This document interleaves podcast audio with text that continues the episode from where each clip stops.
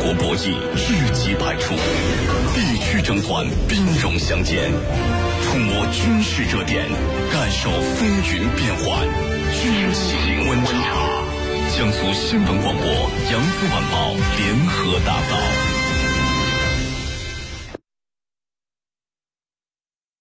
那刚才你也提到，比如说这个日本它的护卫舰，然后也在印度洋啊，也在南海地区进行一些这个联合军演，参与美国跟印度的呃一些这个国家的相关的军事演习。您觉得日本来这个地方只是来打酱油，帮美国干一些他不想干的事情吗？这这个这个演习还不能理解成日本参加美印之间的一个演习，不不应该是这样定位，它是一个。这个美国、日本、印度三国的一个例行的演习，叫马拉巴尔演习。日本呢，他已经加入到这个机制里头去了。嗯，马拉巴尔演习，日日本核心的，它要控制从印度洋到日本整个的这条航线，这是它一个永远不可能改变的一个战略。嗯，这个马拉巴尔演习当中，日本的身份确实是有一个转变，因为我看那个历史的资料也显示说，以前日本都是以受邀国的身份在参与，但是现在已经变成了这叫长期参与国。吕先生，您怎么来看这种身份上的转变？日本？呃，那么呃，确实日本的最近的海洋战略有很大的变化。那么它由日本的国内呃这方面的呃论文也相呃比较多，那么提到了一个从岛国到海洋国家。我想这个身份了是国家身份的一个很大的变化。那么既然是说要成为海洋国家，那它就有一个海洋的战略。所以长期以来，日本说自己的海洋战略呃是向外延伸的。这个延伸就是海上通道。那么日本作为一个能源贫乏的国家，那么海上通道涉及到它自身的安全。所以我们刚谈到了说南海问题啊，呃印度洋这些不是。呃，当事国发生什么样的事情不是当事国，但他说与我的海上通道相关，所以借这样的借口呢，他的这个海洋国家的身份就向外的延伸，他的战略的理念也在向外的国际呃任何的国际场合、多边场合呀，或者是都要表达自己这样的一种理念。所以我觉得呃日本的这种呃地位的提升了有很大的变化，尤其安倍上台以后提到了所谓的叫民主安全领情。那么这个所谓设定的就是澳大利亚、呃美国、夏威夷、日本，然后印度，这样的话他就把从太平洋到印度洋呃连接起来，与他自己的利益相关，而且他把这个呢灌注到所谓的民主海洋国家共同的进行合作的这个氛围里边，那无形之中提升了呃日本在这个呃所谓的民主国家的这种海洋联盟里边的地位。这也是呃安倍上台有所做的，而且这种战略呢，这种理念也灌注到他的，比如说呃这次的呃三国的这种军演之中，呃我想这个逐渐常态化以后，那么日本的这种海洋的安全的理念呢，呃会进一步的来推广。我觉得这也关注到他的一些安全政策里边。嗯，所以吕先生的观点认为，比如说这个二加一的国家当中，印度可能是很重要的一个，因为可能是符合美呃日这个日本的海洋战略。呃，张先生，因为我们也经常会在社交网站上看到，好像这个安倍跟呃印度的总理莫迪啊，社交网站上互动也很频繁。呃，如果说把这个印度作为一的话，您觉得他为什么会选择印度？印度那是安达曼群岛、孟加拉湾，那那印度洋那都印度说了算，那谁敢得罪印度啊？印度是一个新兴大国，具有非常好的这种发展潜力。那日本是一个工业化国家，缺资源、缺市场。那如果说将来日本要是要是转移的话，他他他他他想离开中国市场，他肯定最大的一个市场考虑到印度。嗯，对不对？有资源、有能源，这么大个市场，十几亿人口。另外的话，还控制印度洋，所以他这个日本的话呢，主要是考虑这些个因素。呃，马拉巴尔演习这个事情呢，它会常态下存在下去。最近多次强调要加强日美军事同盟，而美国却更想打造美日韩同盟。因此，美国费尽心思促进日韩关系。在美国的协调和压力下，日本首相与日本防长在近日分别访问了韩国，但两场会谈均冷淡收场。韩国媒体评论说，日方在关键问题上耍手腕，短短三天内，中古元两次拆台，让韩国国防部十分难堪。而日本首相安倍的访韩之旅，则被媒体称为“三无会谈”，无联合声明，无新闻发布会，无共进。午餐，两国之间的矛盾没有因为会谈得到改善，反而进一步凸显。多年来，日本一直坚持远交近攻的思想，费尽心机想要拉拢美国、印度、澳大利亚甚至菲律宾等国。但面对美国十分重视的美日韩同盟却不断拆台。那么日本是如何一步步的打造一个更利己的联盟？在选择这些盟友的时候，又是出于怎样的考虑呢？防务新观察为您解读。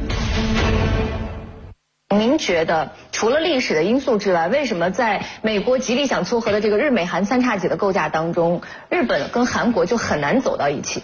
这个日本选择盟友的这个呃标志最重要的，它是看是不是符合它的国家利益。它是一个岛国，岛国你得按照岛国的思维，它是海洋战略。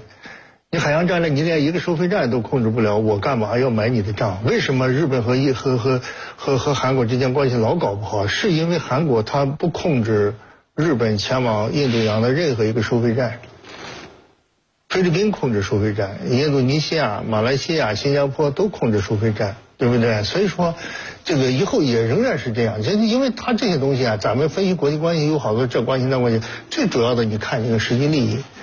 因为韩国影响不到他利益。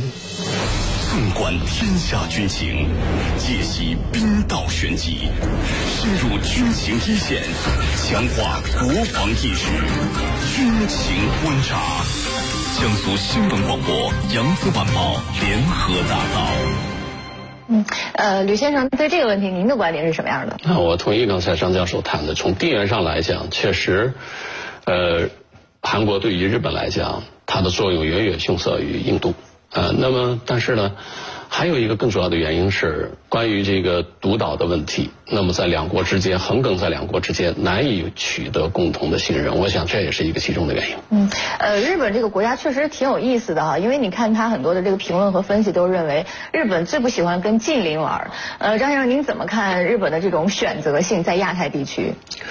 日本它主要是一个远交近攻嘛。呃，历史上都是远交近攻的战略。远交近攻的战略，历史上来讲的话呢，就是它两个方向进攻，左右开弓嘛。就是坐站在日本往右侧，就是大陆政策，嗯，就是打打打朝鲜，朝鲜半岛历史上就多次让日本打，打完了朝鲜以后打中国，最后打俄国，这是陆地上。呃，左边方面通过海洋方向这个占领琉球、台湾、菲律宾。啊，然后这个最后把马打马来战役，把把这个新加坡给占领，接下来以后合属东印度群岛，整个印度尼西亚。你你从这就看，就是他这个远交近攻，就是他他始终认为整个的太平洋亚太国家那是日本的，嗯，日本是老大，呃，所以说呢，他不允许在日本这个范围当中让西方去统治。呃，他他把荷兰、把法国、把英国、把这个美国的殖民地全都把他们全都赶走。他认为他要建立一个大东亚共荣圈，这是一个日本的一个核心的一个思想、一个理念。嗯，呃，吕先生对这个问题，您的观点是什么样的？这个日本会不会继续延续这样的理念？我个人认为，近期日本为什么要远交近攻？那么与他的国家整体战略还是有关系的。我必须的要把周边的环境搞乱。把你的安全环境搞得一塌糊涂，这样的话我才觉得日本受到安全的威胁了。中国的军力不透明啊，中国崛起了，还有朝鲜半岛的核问题，那只有这些在国内的大力的宣传，在国际上宣传，觉得日本是个受害者，那我怎么办？我必须自卫了，不仅仅是自卫，我要实行集体自卫权，我要联合其他的所有的呃受到威胁的国家来对付，所以他必须提振自己的实力，他要搅局，搅局的目的还是。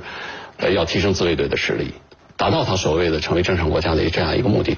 所以，我想他的这种也叫进攻的背后的目的，已经我们已经看得很清楚了。嗯，呃，那按照您的这个观点哈，就是他现在做了这么多事儿，到底是想说我强化日美同盟，在日美同盟当中扮演的角色更重一点，还是说我想给我自己的定位有一个重新的规划，我不满足于日美同盟其中的这个角色？先当孙子后当爷爷，就是先借船出海。就是绑定，反正你美国有一个意愿，想想把日本拉出去。美国现在呢，它的经济不景气，他想恨不得日本现在马上就开始很壮大，壮大之后帮着美国到处今儿打这个明儿打那个，然后日本出钱帮着美国去打仗，那美国当然更乐意了。美国现在的想法特别像什么时候呢？像日本偷袭珍珠港之前，那几年的时间，从一九三一年九一八事变到一九四一年十二月七号这中间，这是多少年呀？中国抗日，中国单独在那个地方抗日，美国和英国在那看笑话。日本大举的进攻中国，这个美国在那个地方搞绥靖政策。哎呀，你进攻中国，这需要武器啊，需要弹药啊，需要石油，需要钢铁，我卖给你。就把个日本越弄越大，越弄越大，军国主义整个对外侵略扩张这野心起来了。